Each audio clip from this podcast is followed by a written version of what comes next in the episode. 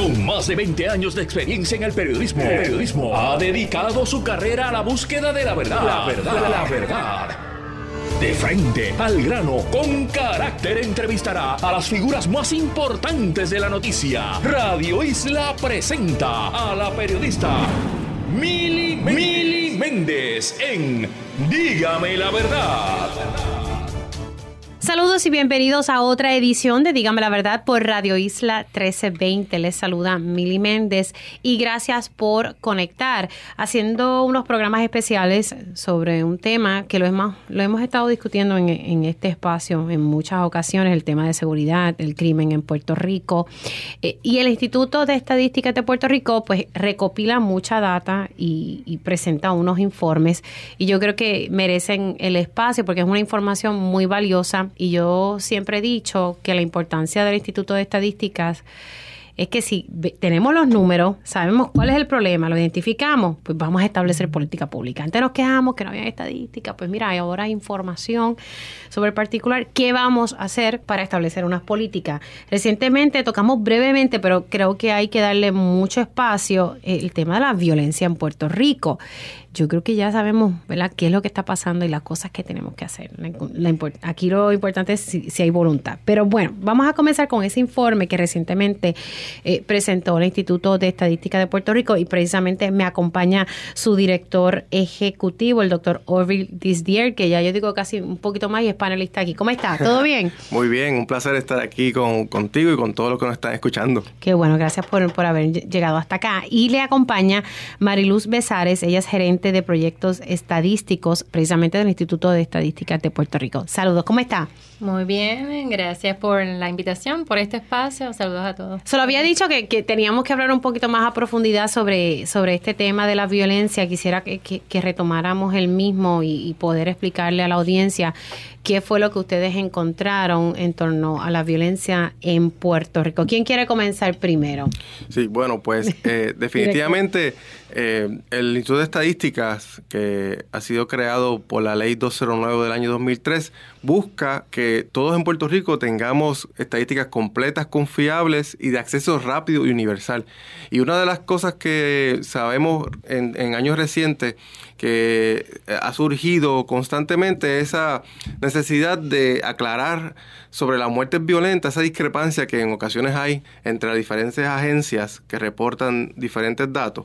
Y es por eso que eh, Mariluz Besares, que es gerente de proyectos del instituto, se dio a la tarea de establecer este primer sistema de vigilancia de muertes violentas en Puerto Rico y ella entonces le puede dar sobre cuáles han sido esos resultados.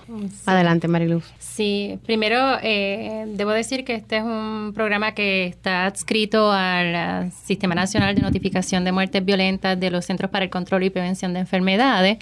En el Instituto de Estadística se estableció en el 2016 y comenzó a recopilar la información de todas las muertes violentas que ocurren en Puerto Rico a partir del 1 de enero del 2017. O sea, ya llevamos en nuestro sexto año, ¿no? Eh, eh, recogiendo la información. Algo bien importante que hace este sistema es triangular los datos que se generan sobre muertes violentas. Y cuando digo muertes violentas me refiero a todas las ocurrencias de homicidio, suicidio, las muertes por intervención legal, las muertes que son de intención no determinada y las muertes accidentales por armas de fuego. Nosotros obtenemos la información de que genera el negociado de la policía y el Instituto de Ciencias Forenses a través de la investigación criminal y médico-legal que se realiza y eh, obtenemos también la información del certificado de defunción para enlazar. Esto tiene el propósito, esta es una estrategia, esto es un programa que es un principalmente desde el enfoque salubrista, ¿no? que el enfoque salubrista lo que establece es que a través de la información, de un proceso sistemático de recopilación, evaluación y análisis de los datos, sean los mismos usados para establecer política pública y estrategias de prevención. y en otras palabras, eso lo que significa es que esta información es para la toma de decisiones basada en evidencia para establecer políticas públicas de prevención principalmente. Entonces, uno de los, de los eh, valores añadidos que tenemos con este sistema es que no solamente tenemos las estadísticas que genera el certificado de función, que se basan en estadísticas sociodemográficas y causa de muerte, o estadísticas de delito, que es lo que genera la policía. Aquí tenemos un contexto mucho más amplio en el que se entiende mejor por qué ocurre la violencia, cómo, cuándo, por qué, quién. Y eso es bien importante entenderlo porque eh, así es que nos dirigimos mejor al diseño y desarrollo de estas estrategias de prevención. Entonces, es bien importante entenderlo porque desde el componente quizás de las agencias que son de ley y orden, pues sus métricas se podrían estar basando en la ocurrencia de los delitos o los incidentes de muerte violenta en términos de si suben o bajan, un término numérico, ¿no? Pero desde la perspectiva salubrista no se analiza de esa manera. Se analiza obviamente con unas estadísticas que lo que miden es la tendencia y la magnitud. Entonces, a través de los datos de este sistema, nosotros vemos que, por ejemplo, si en efecto hay una reducción en las tasas de, homicidio eh, cuando vemos la tendencia histórica, pero aún así vemos que son una sumamente alarmantes. Y más si nos llevamos a la población de hombres, que es sumamente preocupante lo que nosotros estamos viendo porque arrojan tasas que son que se pueden comparar con regiones de conflictos armados. Puerto Rico, en otros estudios que se han realizado a través de la CEPAR y eso, ocupa una posición número 10 en términos de, de, de, de las estadísticas de homicidio en América Latina. Y eso nos da un contexto de cómo es la situación de violencia en Puerto Rico y lo alarmante que, que es, o sea, y que, ha sido y que continuamos con, con, esa crisis de violencia. ocupamos, disculpe que la interrumpa, ocupamos eh, en la posición número 10 a nivel de América Latina. De América en, cuestión de, de asesinatos de, de, hombres o en, en general de asesinatos. Ellos, las estadísticas que ellos han generado es a nivel de las tasas de mortalidad por homicidio a nivel de la población total. Pero cuando nosotros llevamos esas tasas a nivel de, de, lo que es la población de hombre per se, que es donde mayormente se manifiesta la, la, la, violencia letal, ¿no? los homicidios, pues esas tasas son aún mucho más altas que son comparables con conflictos armados, ¿no? Eh, y también, pues, ocupamos la posición número 10 en América Latina, pero América Latina es una de las regiones, uno de los continentes más violentos del mundo.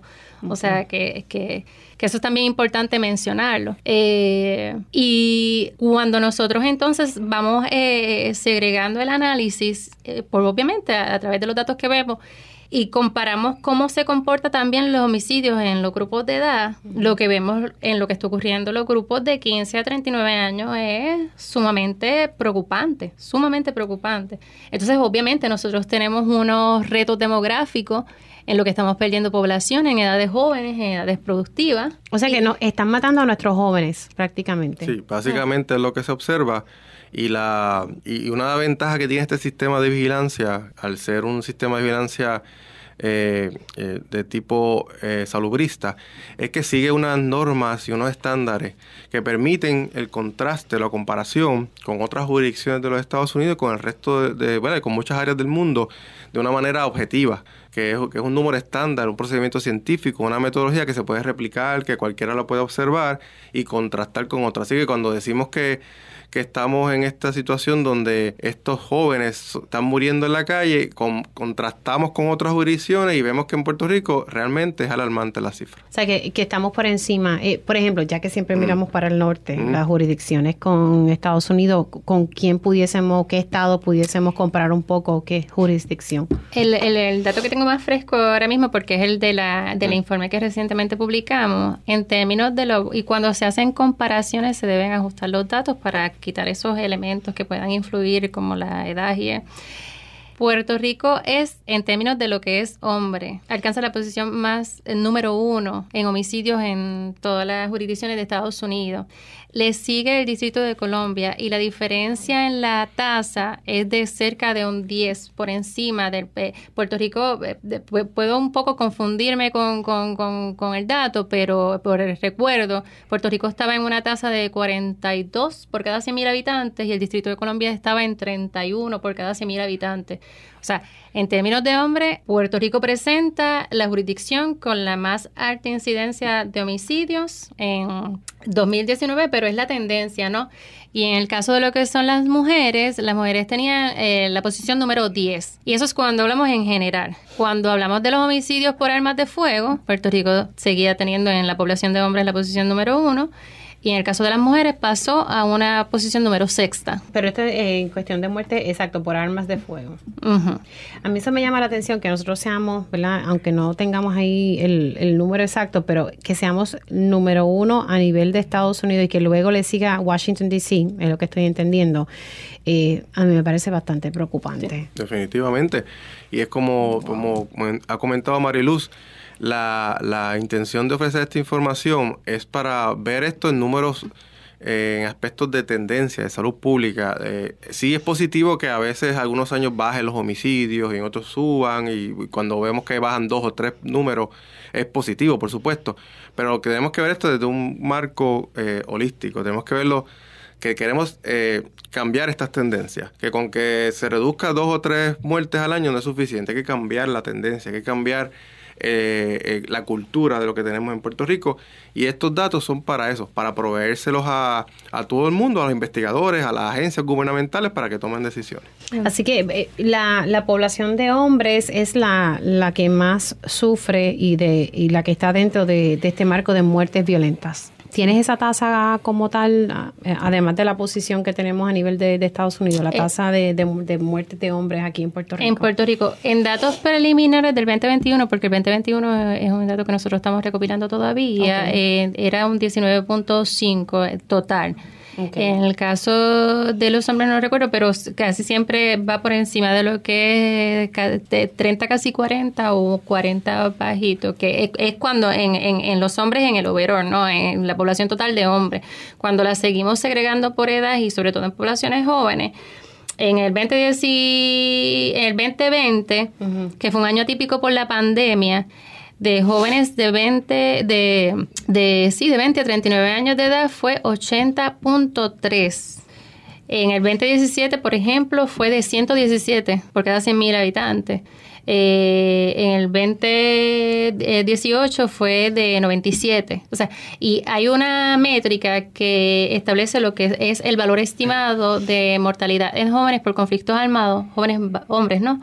Que es de 81.5. Y aún así el 2020, que fue un año atípico por la pandemia, con un lockdown y eso, casi alcanzamos esa cifra. En los otros años la superamos. O sea, e, e, esto es grave.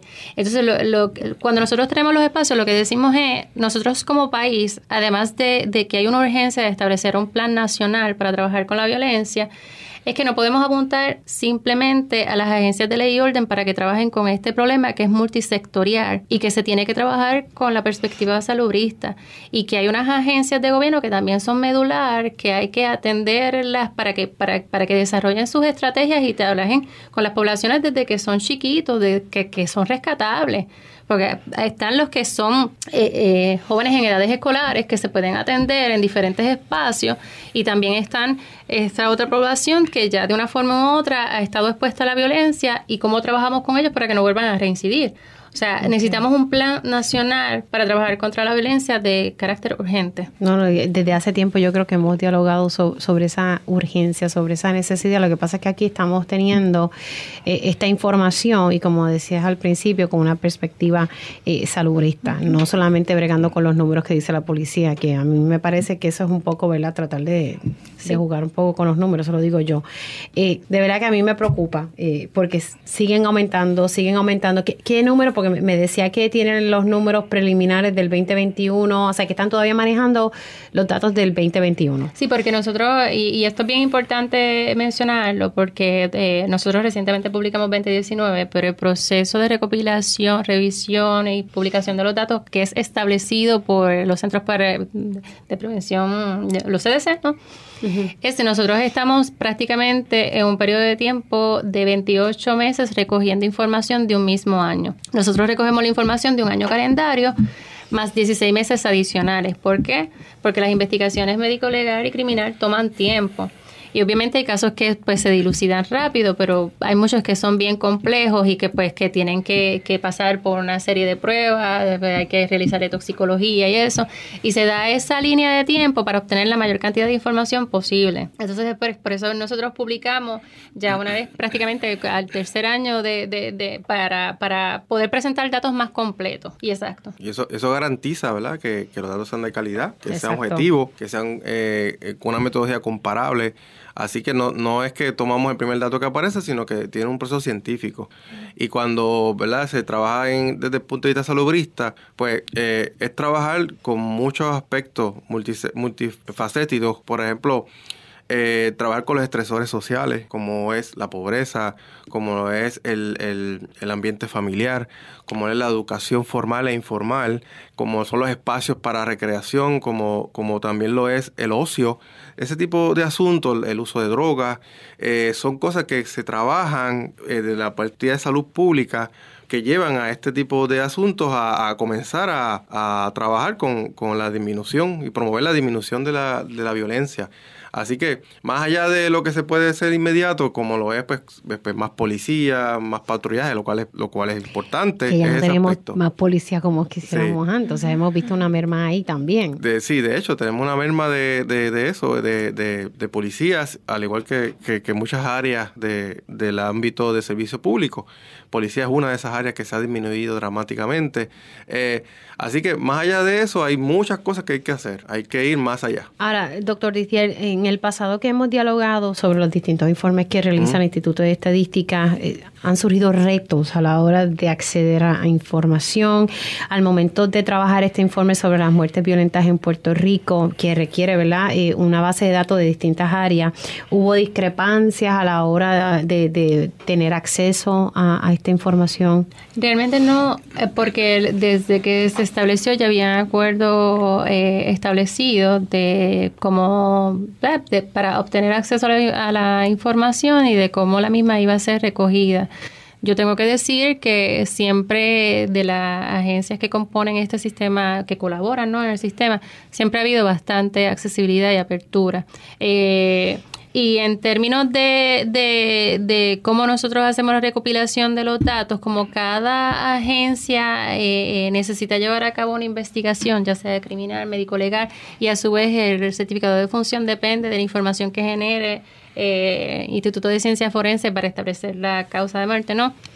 Pues nosotros, por eso es que se da tanto margen de tiempo para poder entonces llegar a esa consistencia en la información. Porque de una forma u otra, eh, quizás eh, eh, en el Instituto de Ciencia Forense no se puede concluir el informe patológico porque faltan algunas pruebas de, de llegar, pues entonces hay que esperar que esas pruebas, que esos resultados estén para poder concluir la información y eso. Entonces, nosotros también siempre hemos trabajado colaborativamente con ellos, llevando reuniones, se presentan los datos, para, en ese sentido, poder entonces alinear los datos y armonizarlos y que tener constancia de, mira, nosotros hemos recopilado esto y lo dejamos saber tenemos estos datos en certificado de función, tenemos estos datos en forense, tenemos estos datos en, policía. Y así triangulamos y los comunicamos. Sí, y ha habido acceso, ha habido acceso a información y colaboración. Esto uno pensaría que quizás no, ¿verdad? Por el tema, pero sí, realmente ha habido acceso, ha habido eh, buena voluntad para que el instituto pueda hacer su trabajo. Ahora, algo que va muy ligado a, este tema sobre las muertes violentas y es triste uno tener que llegar a la conclusión de que están matando a nuestros jóvenes, especialmente por los grupos de edades de 15 a 39 años, uno pues dice, vamos a hablar sobre el perfil comunitario escolar, académico, social. Tenemos un índice altísimo de pobreza en Puerto Rico y en ocasiones nuestros jóvenes ven tal vez el negocio del narcotráfico como la opción. Como una salida, ¿verdad? Porque no hay otras opciones. Esa es la, la, realidad. Eh, ¿Qué información ustedes tienen sobre eso? Pues sí, nosotros en el instituto eh, nos dimos a, la tarea de construir lo que le estamos llamando el, el, el, perfil comunitario escolar. Y básicamente es utilizar las herramientas de sistemas de, información geográfica para hacer un mapa que pueda, eh, y que de hecho ya está funcionando en nuestra página, estadísticas.pr, bajo proyectos especiales, está, usted puede encontrar el perfil comunitario escolar y va a acceder a un mapa eh, de uso público y gratuito donde va a poder ver las escuelas eh, eh, en su punto real dentro del mapa de Puerto Rico y va a poder entonces ver las características de la escuela que incluyen la cantidad de estudiantes, el rating que se le da, porque tiene unas diferentes formas de darle rating, este, un nivel que se llama estrellas, por ejemplo, que va del 1 al 5, diferentes niveles que se utilizan. Y de igual manera va a poder ver la tasa de deserción escolar, entre otras cosas, Pero lo importante es que el bloque censal, ese espacio geográfico donde la, escuela está insertada, uno puede ver las características de esa eh, geografía.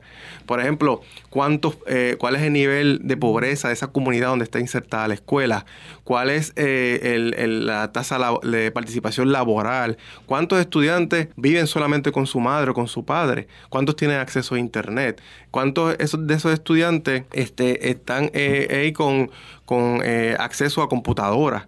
Así que toda esa información está disponible para uno poder comenzar a, correlacionar geoespacialmente las características de la escuela y de la comunidad, porque las escuelas ¿verdad? Son, son entidades de sistemas, eh, sistemas abiertos. Las escuelas se alimentan de las comunidades y, eso es lo que uno aspira, ¿verdad? que la escuela sea ese motor de la comunidad donde hay un intercambio de información. Y, obviamente eso no, nos da la información sobre qué esto puede estar pasando en esa comunidad, si hay muchos estresores sociales, si la pobreza es muy grande, si eso, esos estudiantes están con un solo padre en su hogar. Y eso podemos ver cómo, cómo tiene quizás un efecto eh, indirecto o directo en términos de aprovechamiento económico y viceversa también. Eh, además de eso, tenemos unas capas adicionales en ese mapa que incluimos los datos de, de, de AMSCA, de la, consulta juvenil que se ah, hace. sí, las cifras de ahí son bastante alarmantes. Que son alarmantes. Entonces uno puede entonces ver por regiones qué escuelas están enmarcadas en esa región y comenzar entonces a ver lo que estábamos hablando de atender la violencia desde un punto de vista holístico, no solamente desde, el punto de vista operacional de la policía, sino de las comunidades, de los estresores sociales, y eso comienza a darnos ideas. Eh, ahí hay cosas bien interesantes, por ejemplo, hay escuelas que están insertadas en lugares muy pobres, donde la pobreza es muy alta. Y esas escuelas, tú, uno ve que la, esas tienen una tendencia a tener aprovechamiento académico bajo. Sin embargo, hay excepciones también. Hay escuelas que, a pesar de que están, ¿verdad? Esas son las la beating the odds, se llama en inglés, ¿verdad? Donde tú eh, eh, vences las probabilidades. Esas escuelas que están, aún, que están insertadas en unas comunidades pobres, donde, donde los padres tienen muy baja tasa laboral, donde hay muchos retos, y aún así han sido exitosas. Así que hay que mirar ambas cosas. Aquellas que han sido exitosas, ¿por qué? A pesar de, y, y aquellas que la literatura dice, por lo general, y es lo que sucede desafortunadamente, cuando están insertadas en comunidades con muchos retos, este, empiezan a tener efecto en, en, la, en el aprovechamiento académico, el desempeño, y viceversa, como es un sistema abierto, esos padres que salen de esa, esos niños que salen de esa escuela, esos jóvenes, después eventualmente vuelven a la comunidad y a veces es un círculo vicioso, no se rompe el ciclo de la pobreza. Y este tipo de herramienta ayuda a ese análisis.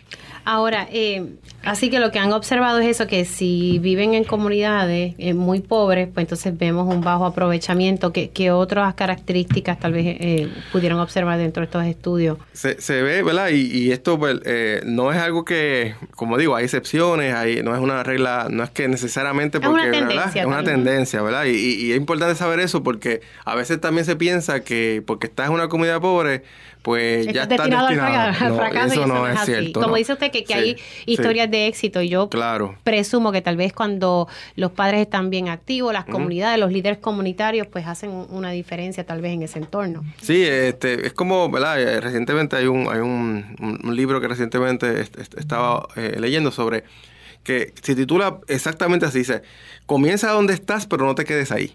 O sea, el donde tú estás a veces son, son lo que le llaman, eh, son, son factores que tú no puedes cambiar. Algunos de esos factores son factores no modificables. Que tú nazcas y vivas en una comunidad, pues eh, es algo que tú no puedes modificar. Pero sí tú puedes modificar lo que haces de ahí en adelante. Entonces, identificar. ¿Qué cosas se han visto? Bueno, se ha visto que eh, con lo de consulta juvenil, muy interesante, porque se ha visto increíblemente cómo una gran cantidad de jóvenes de las edades de, de 13 años, 13, 12, 13, 14 años, 15, han, eh, están inmersos en, en, consumo de alcohol y consumo de, de drogas que sobrepasa inclusive el consumo de cigarrillos. Antes el consumo de cigarrillos era como que la norma porque era más, más accesible.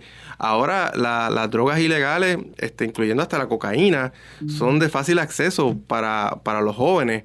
Y ellos mismos lo dicen en esa, en esas encuestas que son de fácil acceso. Y una de las cosas que, que, llama la atención es que uno de los factores que ellos dicen como factores de riesgo es que, que el modelaje de los padres y de la familia.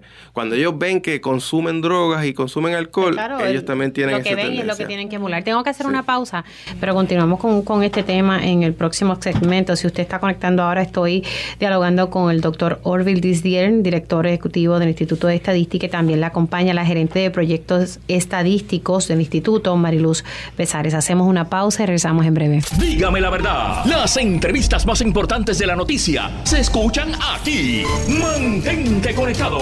Radio Isla 1320. 1320. Y estamos de regreso aquí en Dígame la Verdad por Radio Isla 1320. Estamos hablando sobre el tema de la violencia en Puerto Rico y el perfil comunitario y escolar, las características geográficas que está viviendo nuestra población que también inciden en la actividad criminal, o sea, en las muertes violentas en, en la isla. Yo creo que todo está asociado, lo sabemos hace tiempo.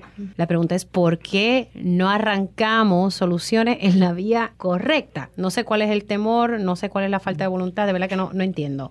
Pero el problema sigue siendo el mismo y las estadísticas se siguen eh, repitiendo. Tener que uno decir que estamos perdiendo a nuestros jóvenes es sumamente preocupante. Yo lo dialogaba con mi esposo. Me decía, mira, aquí nos están matando a nuestros jóvenes. Pues las estadísticas reflejan eso. De 15, entre 15 a 39 años la tasa es bastante altísima. Así que estamos perdiendo a nuestros jóvenes ante las situaciones criminales que ocurren en la isla. Y ahorita estábamos hablando con el doctor Orville Dizier y sigo con él, el, director del Instituto de Estadística, y le acompaña Mariluz Besares, gerente de proyectos estadísticos del Instituto de Estadística de Puerto Rico.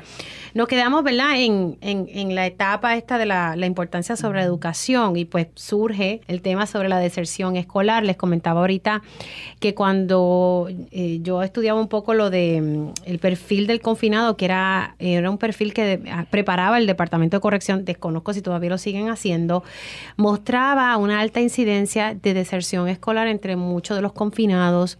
Me llamó la atención que había familias confinadas y cuando una vez tuve la oportunidad de dialogar con un papá y su hijo, el papá pues estaba en el mundo del narcotráfico, su hijo creció viendo eso. Y el hijo me decía, a mí me llevaban al punto, Mili. Y ahí yo creo que donde lo dejo usted antes de irnos a la pausa, de cómo los hijos emulan lo que los padres hacemos. Así que importante, ¿verdad? Ese detalle. Y luego con Marilu podemos entrar un poco de la deserción escolar. Sí, definitivamente. uno de, de, los, de los aspectos en términos salubristas que la literatura también apoya fuertemente es lo, que se llaman factores protectores y factores de riesgo. Entre los factores de riesgo está que, que los jóvenes emulan lo que sucede en su hogar, en sus familias. Inclusive ese factor es más fuerte, inclusive que lo que ven usualmente en las escuelas. O sea, que, el factor familiar tiene aún hasta más peso muchas veces. Y, y, en términos de los factores protectores, sí se ha identificado que la escuela tiene un rol también. La escuela tiene un rol, eh, esto cuando se le pregunta a los estudiantes por qué no, no has consumido drogas o por qué, entonces, bueno, porque la escuela me dijeron que es malo, porque una profesora o profesor me, me dijo y me explicó en su clase. Así que esos son factores protectores, pero los factores de riesgo están en la familia y a veces son hasta más fuertes. Así que no es que no es que no dejemos de hacer lo que estamos haciendo y mejorando lo que hacemos en la escuela, hay que hacerlo mejor, pero también la, familia tiene un peso grande. Y en términos de la sesión escolar, una, un asunto que, que puede entrar en más detalle, pero un asunto que es común muchas veces, obviamente no todos, pero hay una tendencia que este, muchas de estas personas que están en el narcotráfico y que están en el mundo de la violencia son personas que dejaron la escuela en algún momento. Y increíblemente cuando uno mira los datos de deserción escolar, hay diferentes formas de calcular esto, ya sea por corte o transversalmente, pero uno ve unos picos de deserción escolar tan temprano como en escuela elemental, en primer grado, como, como ya tarde en grado 11 y grado 10. Así es que es importante que, que, se tomen medidas de, prevención de la deserción escolar en todos los niveles escolares. Y quizás Mario nos pueda abundar un poco más sobre esa, esa relación con la violencia. Sí, eh, como comentaba, en el caso de lo que son las muertes violentas, prácticamente el 80% de las víctimas de homicidio se encuentran entre sectores escolares o personas que tienen eh, cuarto año. O sea, que prácticamente no tienen eh, muchas opciones dentro de lo que podría ser el campo laboral, o sea, se ven más limitados.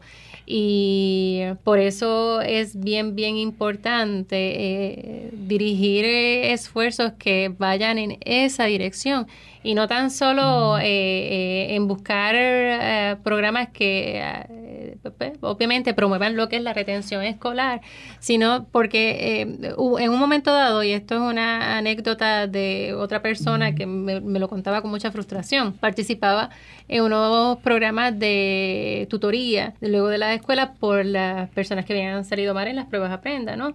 Y la expectativa de ellos era para que me voy a molestar pasando trabajo si yo voy a coger cupones, si yo voy a hacer un bichote. O sea, no tenían proyecto de vida. Se, que se, se quería, su, su, plan de vida era mantenerse en ese mismo ciclo de, de dependencia y de violencia. Exactamente.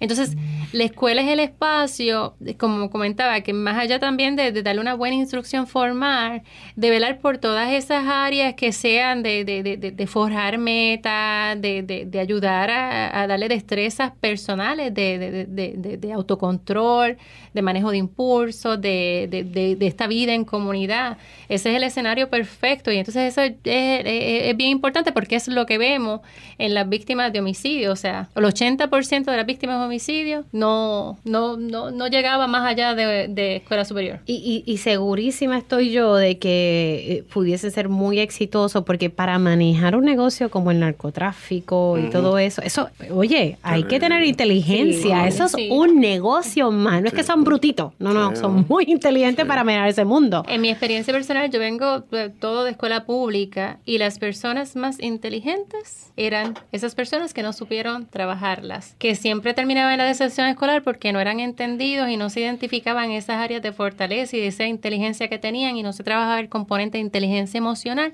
y terminaban siendo desertores escolares. Pero estoy segura que con una muy buena orientación y forjándole metas concretas, se hubiesen comido el mundo porque evidentemente eran personas bien inteligentes. Sí, la, influencia familiar es, vital y, y, ¿verdad? y estas personas guiarlas correctamente, ya sea a través de la, educación formal o a través de la influencia familiar. Y aunque uno lo ve como que no tiene nada que ver la escuela con la familia, en términos de que la escuela educa a jóvenes y niños, en realidad eh, la única bueno, una de las soluciones a esto es que educar a las familias. De alguna manera las escuelas tienen que integrarse en las comunidades y hay que educar a estas familias, hay, que ponerlos a, a, ver información, escuchar, inclusive, quién sabe si hasta meterlos en un salón de clase en las tardes o en las noches a las familias para reeducar a la familia, porque una vez sale del sistema escolar, la única forma que tenemos es, ir hacia ahí y buscarlos, ¿verdad? Sí, no, y, y, uno se pone a pensar un poco en, en figuras conocidas, yo recuerdo en un momento dado se hablaba sobre el nivel de inteligencia de figuras como Angelo Millones, Junior Cápsula, si mi memoria no me falla,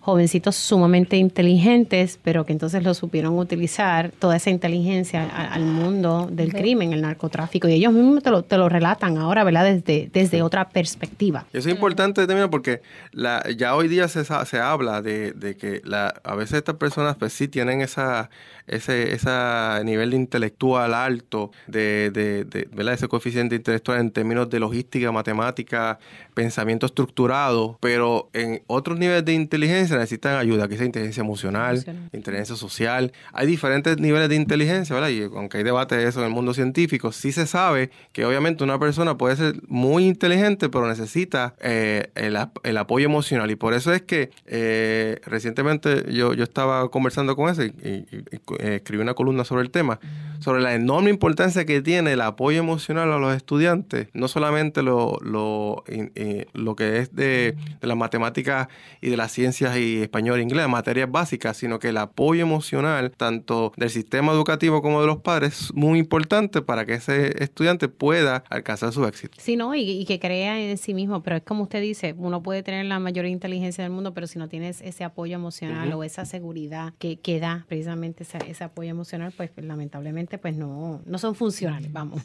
Vamos a hablar un poco entonces ahora del índice de costo de vida, que mm. Dios mío, aquí todo está en alza. Eh, de verdad que cada vez que yo voy al supermercado, que hago algunas gestiones, y uno cuando va hasta los restaurantes, los mismos, eh, los dueños te dicen disculpen, pero debido a que todo ha aumentado, pues hemos tenido que aumentar los precios y no los critico, al contrario, es que todo va en aumento. ¿Qué es lo que reflejan los números en, en esa área? Pues ah, el Instituto de Estadística, ¿verdad? Eh, nosotros trabajamos diversos temas de, la vida humana que van desde la salud, la educación, la social. Obviamente la parte económica es muy importante y también la trabajamos. Tenemos, incide en todo lo que hemos Incide en todo, eh, eh, sí, ¿no? Y, y, y, un, tenemos muchos proyectos en esa área y, uno de ellos es el índice de costo de vida de Puerto Rico, que se calcula trimestralmente. El Instituto de Estadística tiene una colaboración directa con una eh, entidad sin fines de lucro de Estados Unidos que se conoce como eh, el Concilio para la Investigación Comunitaria y Económica.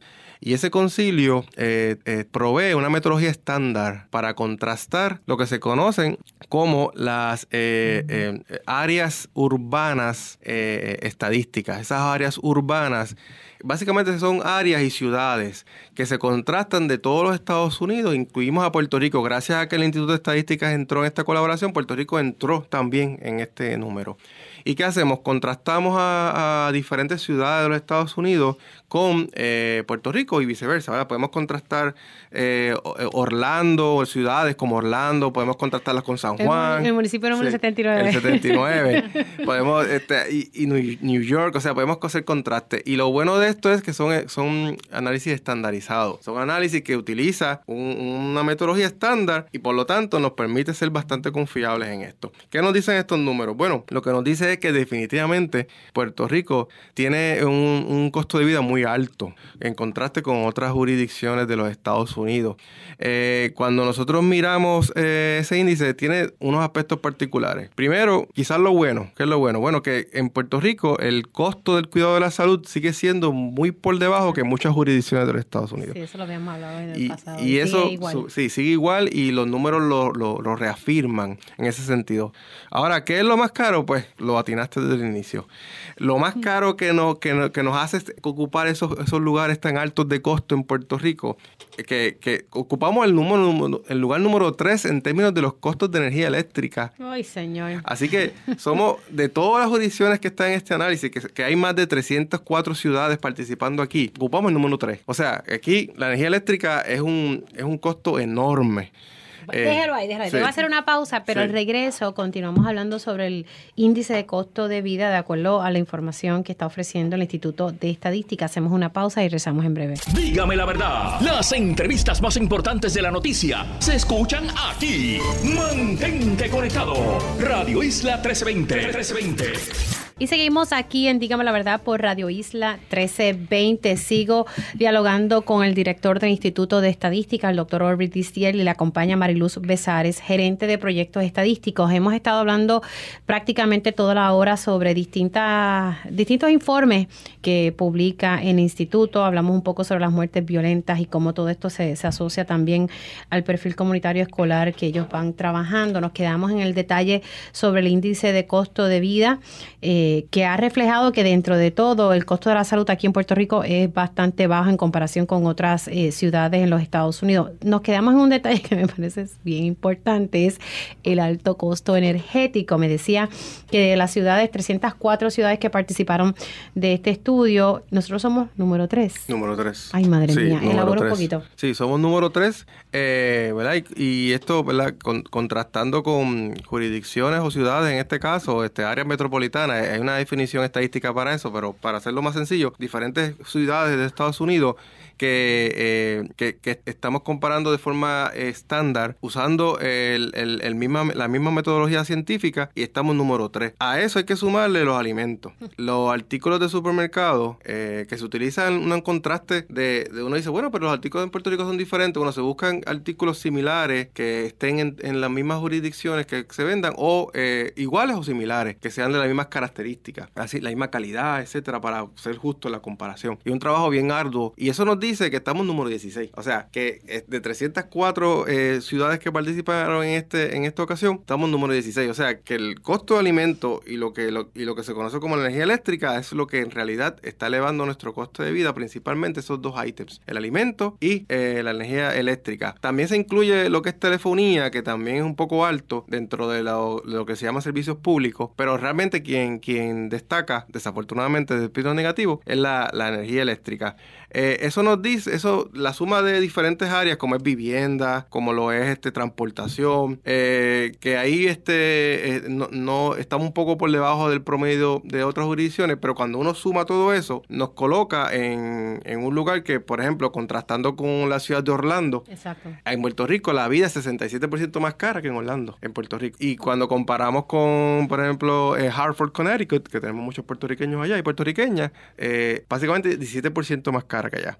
Así que cuando vemos contrastando con diferentes lugares donde sabemos que, la calidad de vida es diferente, pues obviamente vemos que sí. Muchas personas que salen de Puerto Rico nos dicen, bueno, me fui porque la calidad de vida y por los costos, pues realmente los números nos dicen que efectivamente es así. Así que Orlando es 67%, la vida es más cara. En Puerto Rico es 67% más cara que en Orlando. En Puerto Rico, 67% más cara que, en Orlando. ¿Qué otra ciudad me dijo que no? Eh, Hartford, Connecticut. Ah, Ahí 17% más cara en Puerto Rico que Hartford, Connecticut. Y así hay diferentes contrastes que podemos hacer. Ahora, sobre la energía eléctrica, eh, voy a agregar eh, esta pregunta porque sé que las personas decían, ay, no, pero es que nos están comparando con Estados Unidos, que tiene eh, distintas fuentes de energía. Estamos mm. hablando, pues, de mm. gas, mm. energía nuclear, eso nosotros no lo tenemos aquí. no, siempre nos comparan con Hawái, que usted me pudiese decir para, para, para que no digan, ay, realmente eso no es confiable, porque la energía eléctrica en, Hawái es más, más cara que en Puerto Rico. Pero obviamente quedan tres lugares por encima, así que estamos entre los primeros tres. Estamos más o menos igual, pero sí, estamos tan caros como en Hawái. Hawái quizá un poco más cara que en Puerto Rico. La energía eléctrica. Eh, ¿Verdad? Eso, independientemente del análisis que hacemos aquí, no, no, no mira este, esas fuentes y cuáles son los precios, pero sí mide el impacto directo en el, en el costo de vida. Así que, sea cual sea la, razón, eh, el hecho es que sí, es más cara que en muchos lugares y que tenemos que buscar alternativas para reducir esos costos de alguna manera. Ok, esas alternativas es lo que eh, hemos hablado mm. por los últimos años, energía renovable, otras fuentes de, de, energía, pero que todavía aquí seguimos apostando al combustible fósil. De hecho, sí, y algo importante que a lo mejor uno lo, no lo ve como que, que tiene que ver, eh, hemos visto un fuerte movimiento, inclusive hasta con legislación de movimiento de, de, de, lo que son los vehículos de, gasolina a vehículos eléctricos y o esos o híbridos y eso es importante porque eh, esto tiene que revolucionar el sistema eléctrico para hacerlo más eficiente, más costo eficiente y eso es parte de ese primeros pasos que se están dando y, tenemos que insertarnos. Una vez nos insertamos en ese, en ese sistema, vamos inevitablemente a tener que cambiar otras cosas y dejar el combustible fósil eventualmente. ¿De cuándo usted me dijo que esto, este, el, índice de costo de vida se mide cada tres meses. Cada tres meses. Así que cada tres meses, eh, eh, sostenidamente, hemos ocupado el número tres en el costo energético eh, cuando se hacen estas mediciones. Por lo menos de los últimos tres trimestres anteriores, mm, no hemos ocupado los primeros lugares. No me atrevería a decir ahora mismo si siempre el número tres, pero desde los primeros tres, cuatro, cinco lugares. O sea que estamos siempre entre los top five. Sí, sí. Ay, señor, alabado. O sea, hay que, hay que respirar profundo. Bueno, vamos entonces a aprovechar y, nos queda un tiempito para tocar dos temas eh, rapidito. Los puestos ocupados en el gobierno, ahorita me, usted me dio un atisbo sobre la policía que hemos visto una merma y, y sí lo, lo han dicho constantemente y después hablamos un poco, ¿verdad?, de cómo las personas pueden recibir la información del Instituto de Estadística, pero hablemos un poco sobre la reducción, mm. que hay quienes dicen que el gobierno está lleno de empleados públicos y uno cuando está en la cobertura diaria se da cuenta que no, el Departamento de la Familia ha perdido tantos empleados, entre otras agencias, y pues ya usted me adelantó un poco que la policía hemos visto esa merma. Sí, definitivamente. El otro de los estudios que trabaja el Instituto de Estadística es lo que le llamamos estadísticas de puestos ocupados en el gobierno de Puerto Rico. Eh, esto surge como eh, una consecuencia directa de la ley 103 del 2006, que lo que busca es que haya una reforma fiscal en el gobierno. Y de ese momento se comenzó a mirar los puestos ocupados del gobierno. Y quien recopila esta información eh, como primera fase es la Oficina del Contralor de Puerto Rico. Recopila los datos eh, detallados. Lo que nosotros hacemos es que hacemos estadísticas con esos datos. Tomamos los datos que recopila la oficina del Contralor y generamos estadísticas. ¿Y qué nos dicen esas estadísticas? Nosotros estamos recopilando y haciendo los análisis desde el año 2008. Y en el año 2008 habían 275.448 puestos ocupados en el gobierno. ¿Cuánto nuevamente? 275.448.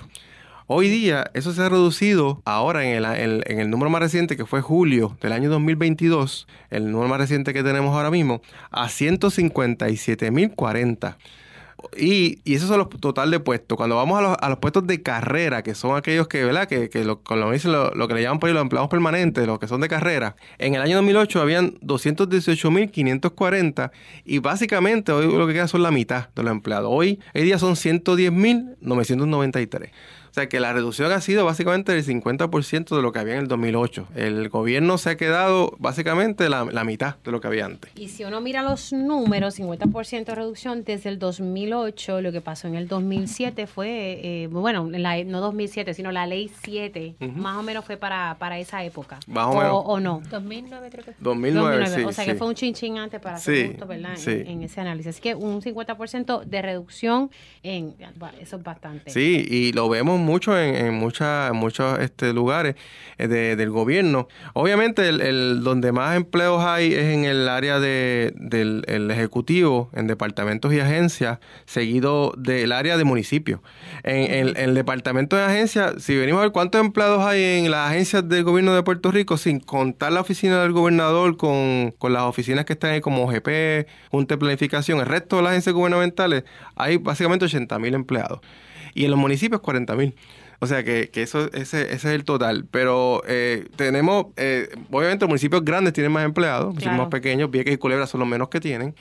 Departamento de Salud, Departamento de Educación son de las que tienen muchos empleados. Y la policía, pues apenas tiene 12 mil empleados para todo Puerto Rico. Que eso es lo que consistentemente han estado informando las autoridades, que tenemos 12 mil. Tenemos 12 mil.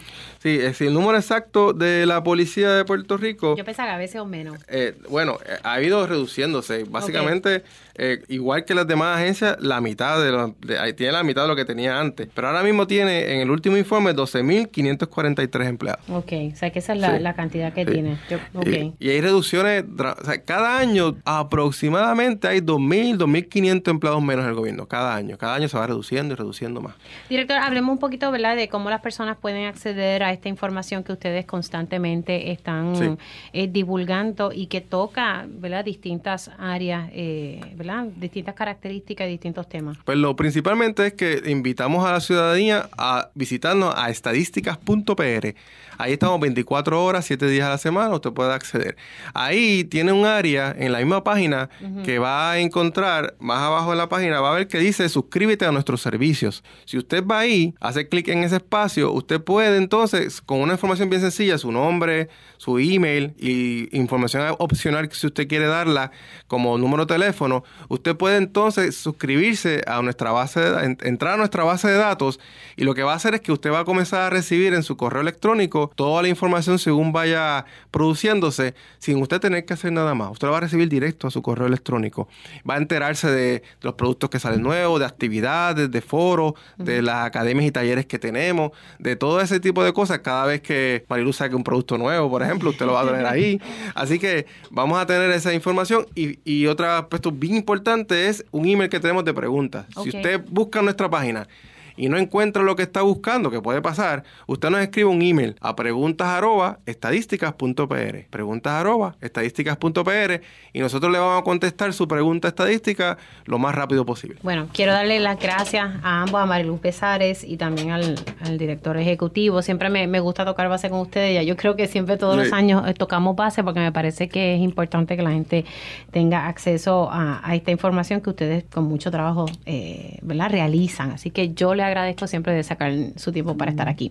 Hacemos una pausa aquí en Dígame la Verdad y regresamos con más. Conéctate a radioisla.tv para ver las reacciones de las entrevistas en vivo. En vivo. Esto es Dígame la verdad con Mili Méndez. Y ya estamos de regreso aquí en Dígame la Verdad por Radio Isla 1320. Les saluda Mili Méndez. Sigo la conversación con el licenciado Rolando Emanuel y estamos repasando este año específicamente, ¿verdad? Eh, todas las decisiones de la Junta de Control Fiscal, o por lo menos unas que han creado mucho impacto eh, y todo lo relacionado a la ley promesa. Eh, así que no, ya hablamos sobre el plan de ajuste o el pago de la deuda del gobierno central, cómo los maestros se, se vieron perjudicados. Hasta metimos los casos insulares ahí en, en esa conversación. Pero entonces me parece importante, eh, dejé sobre la mesa la salida de Natalie Yaresco. Tardaron meses en conseguir un sustituto, eh, el cual se nombró recientemente. ¿Qué, qué podemos hablar sobre Natalie? Tito, Natalie, ¿bregó o no bregó? Yo creo que no. Yo Mira. creo que está dispuesta como a sentarse, a dialogar. Pero... Natalia Yaresco fue un fenómeno eh, muy interesante porque primero ella tenía un historial, sabes que es ucraniana, en donde tenía muchas denuncias de acciones eh, ilegales o aparentemente ilegales en fondos de inversión en allá en Ucrania. Ella fue eh, ministra de Economía de Ucrania y vino aquí a Puerto Rico.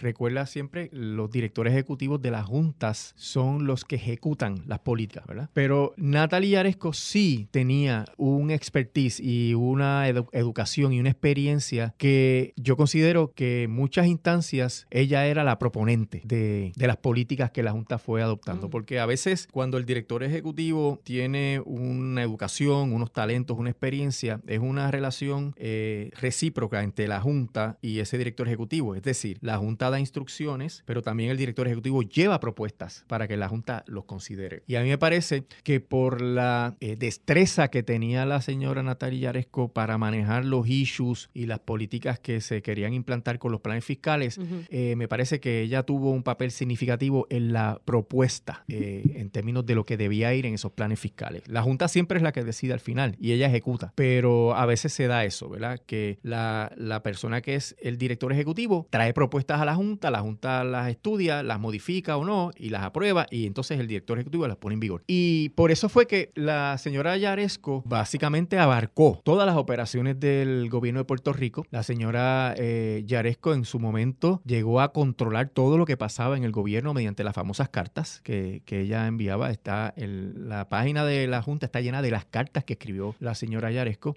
Y lo cierto es que no le quitó el guante de la cara a los funcionarios electos. Y los funcionarios electos le tenían apodos y nombres, sobrenombres a la señora Natalia Yaresco que no los decían públicamente, no te los decían a ti en el programa, pero cuando hablaban en privado, porque eh, prácticamente ellos sentían eh, esa presión asfixiante que, que, la señora Yaresco tenía. Obviamente ella tenía un staff, ¿verdad? Eh, grandísimo que le permitía controlar eso, pero la salida de la señora Natalia Yaresco, a mi juicio, fue prematura porque no terminó tal vez la encomienda más importante que tenía, que era terminar el plan de ajuste de la deuda de la Autoridad de Energía Eléctrica. Y aunque el gobierno central es, era el deudor más grande, en realidad de quien depende el plan de ajuste de la deuda del gobierno central es de lo que salga de la Autoridad de Energía Eléctrica, porque la energía es vital para el crecimiento económico del país. Y si no se hace un buen plan de ajuste de la deuda, que la autoridad pueda emerger eh, sin problemas económicos de ese plan, pues eh, es probable que fracase también el plan de ajuste de la deuda del gobierno central. Así que no, no estaba completo el trabajo. Y eso pues dio paso a este interinato que no, no lo ejerció nadie como tal, eh, pero que, por ejemplo, eh, Skill, que es el presidente de la Junta, fue el que estuvo dirigiendo y haciendo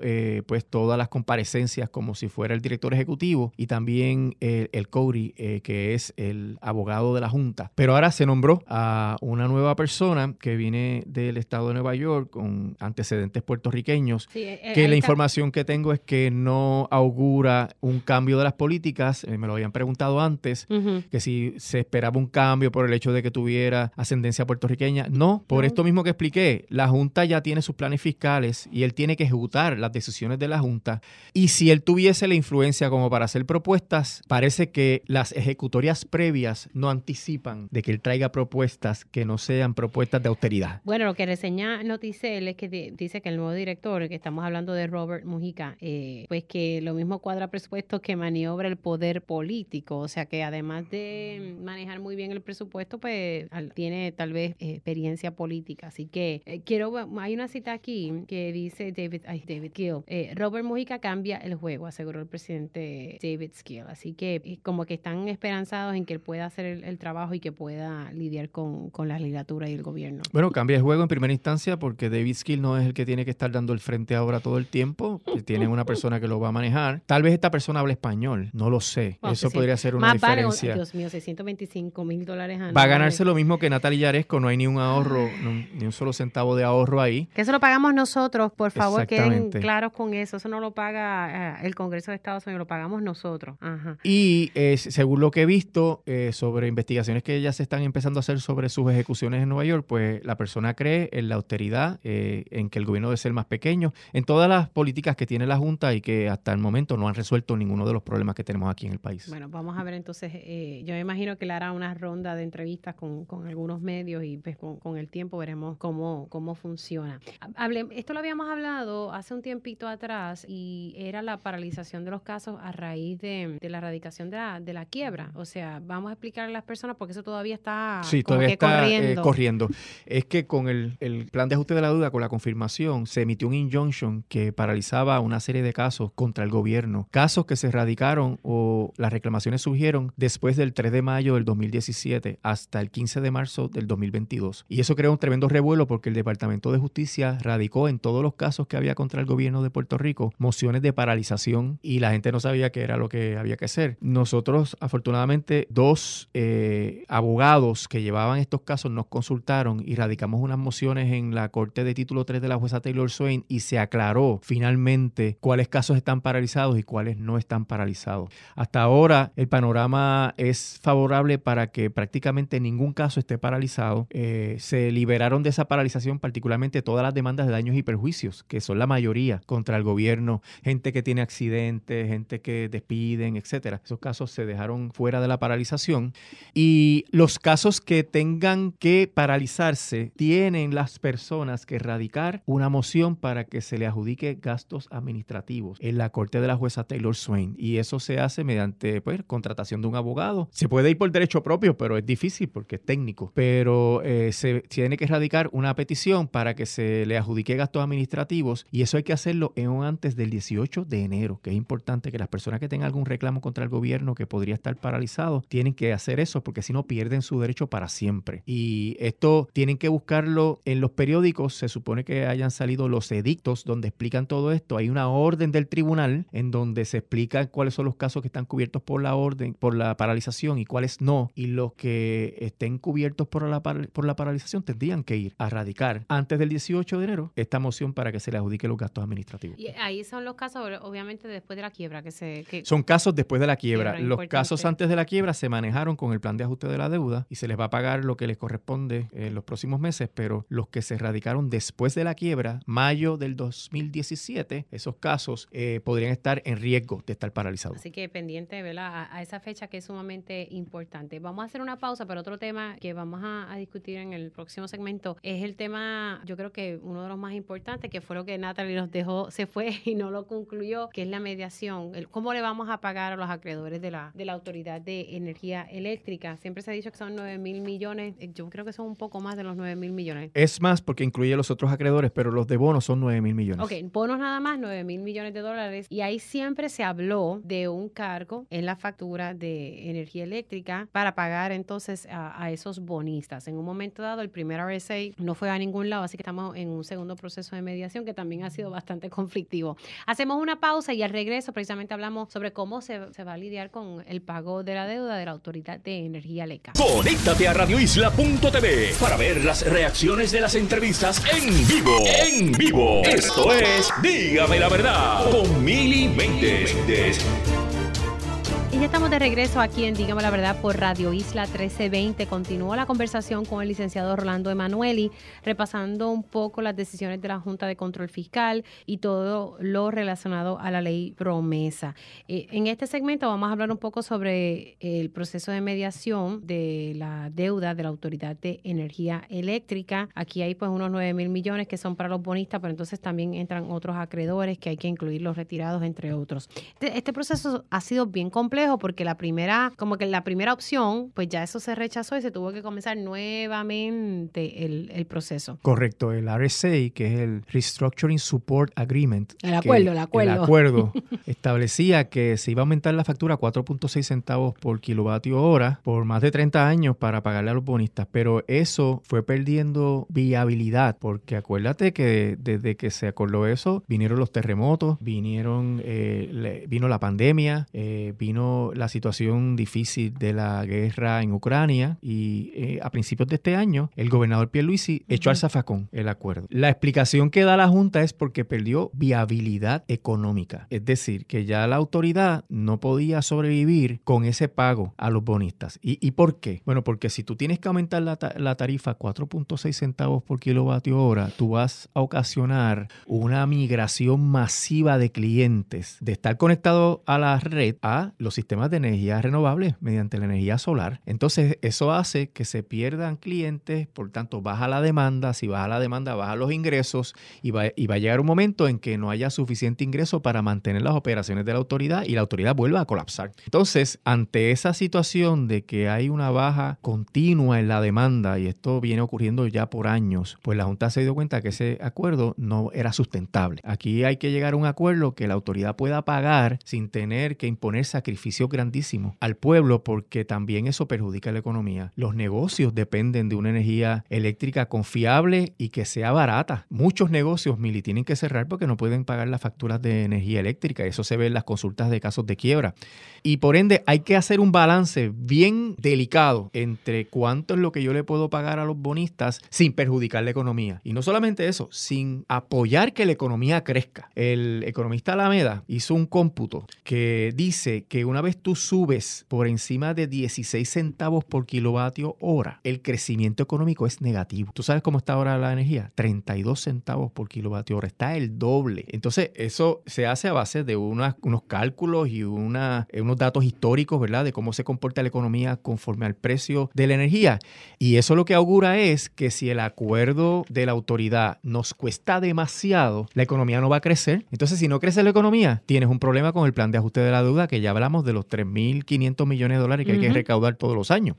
Así que la Junta ante esa situación se tuvo que olvidar de la negociación y de hecho recientemente en una vista con la jueza, la jueza le recriminó al abogado de la Junta, Martin Binestock, que porque ahora estaban poniendo tanto énfasis en la litigación, porque hay un litigio, que lo hemos hablado aquí en otras ocasiones, que quiere que la jueza determine que los, que los bonos no son garantizados. Y si no son garantizados, no hay que pagar los mil. Y eso lo ha dicho Binestock. Si se ganara ese caso, la distribución de los ingresos de la autoridad podría ser totalmente totalmente diferente. En vez de pagarle una cantidad dramática a los bonistas, podría dirigirse a mantenimiento, podría dirigirse a las operaciones, a solventar el sistema de retiro. Y eso es lo que se está enfatizando actualmente, ¿verdad? Eh, ese pleito, lo más probable es que se resuelva en unos meses, ¿verdad? Eh, si vamos a estimar, podría ser a principios del año que viene. Y eso, pues, eh, auguraría una nueva composición del caso, se, se reorganizaría el caso para tal vez un arreglo en que los puertorriqueños no tengamos que pagar un aumento tan dramático como el que se habló del ABC o como el que se habló después, que es el que mencionaste, de un cargo mensual de por lo menos 23 dólares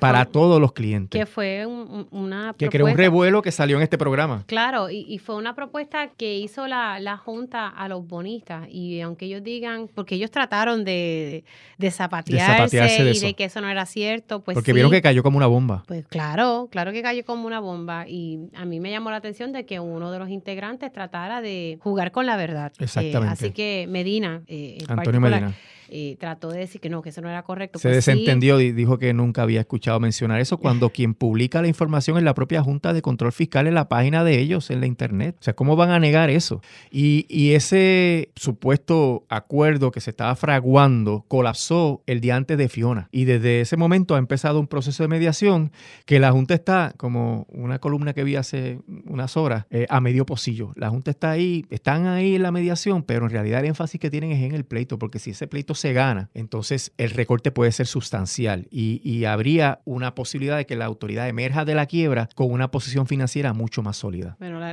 realidad es que el, el, pueblo, el pueblo no aguantaría un, cargo. Eh, no, y eso es el fundamento. Es el fundamento que no es asequible en términos de quiebra, no es affordable. Y eso implicaría que si el acuerdo es muy oneroso, el plan podría que no se confirme y si no se confirme, volvemos a cero. Así que hay mucho en juego en este proceso de la autoridad. Precisamente yo hablaba con un instituto de estadísticas y en, ¿verdad? en los informes que sacan sobre el índice de costo de vida cada tres meses, eh, y se evalúan 304 ciudades, ¿verdad? Y eso incluye a, Puerto Rico. Nosotros estamos número 3 en el costo energético y me decía el director que usualmente estamos como entre esos top 5, o sea que siempre estamos, ¿verdad? Obviamente Hawái mucho más caro que, que en Puerto Rico, pero ese, sea, número 3 en el costo energético, o sea que sí, tenemos una realidad con, con esa situación. Pues no en balde la economía no crece porque como explica la MEDA, si el costo energético excede los 16 centavos por kilovatio hora, pues ya tú tienes unos factores que hacen que la economía eh, vaya a la baja, que no crezca. Y el que la economía no crezca, pues implica, ¿verdad?, que siempre vamos a estar en una situación de precariedad. El gobierno no va a tener suficientes recaudos, eventualmente el gobierno cae los déficits estructurales y esos déficits estructurales no se pueden financiar con deuda, porque uno de los problemas fue que el déficit estructural del gobierno de Puerto Rico se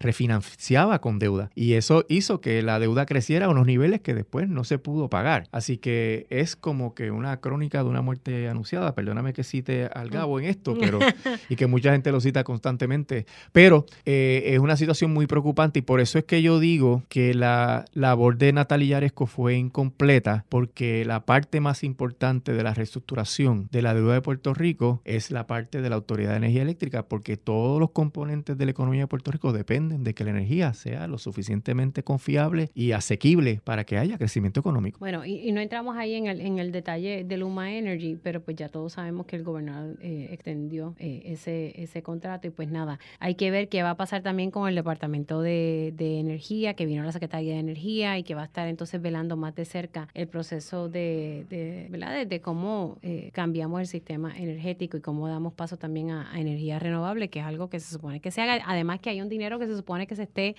eh, dedicando a, placas solares en los techos de las personas. Así que son cosas ahí que están... Sí, hay mucho dinero. El detalle es cómo lo van a distribuir y con, con qué rapidez se va a poder implantar todas esas medidas. Bueno, hasta aquí esta edición de Dígame la Verdad. Licenciado, gracias Siempre eh, por haber dialogado con nosotros sobre todos estos temas para que la gente los lo vaya entendiendo. Porque a la verdad que son bien técnicos. Así que gracias siempre por su disponibilidad. Hacemos una pausa y regresamos.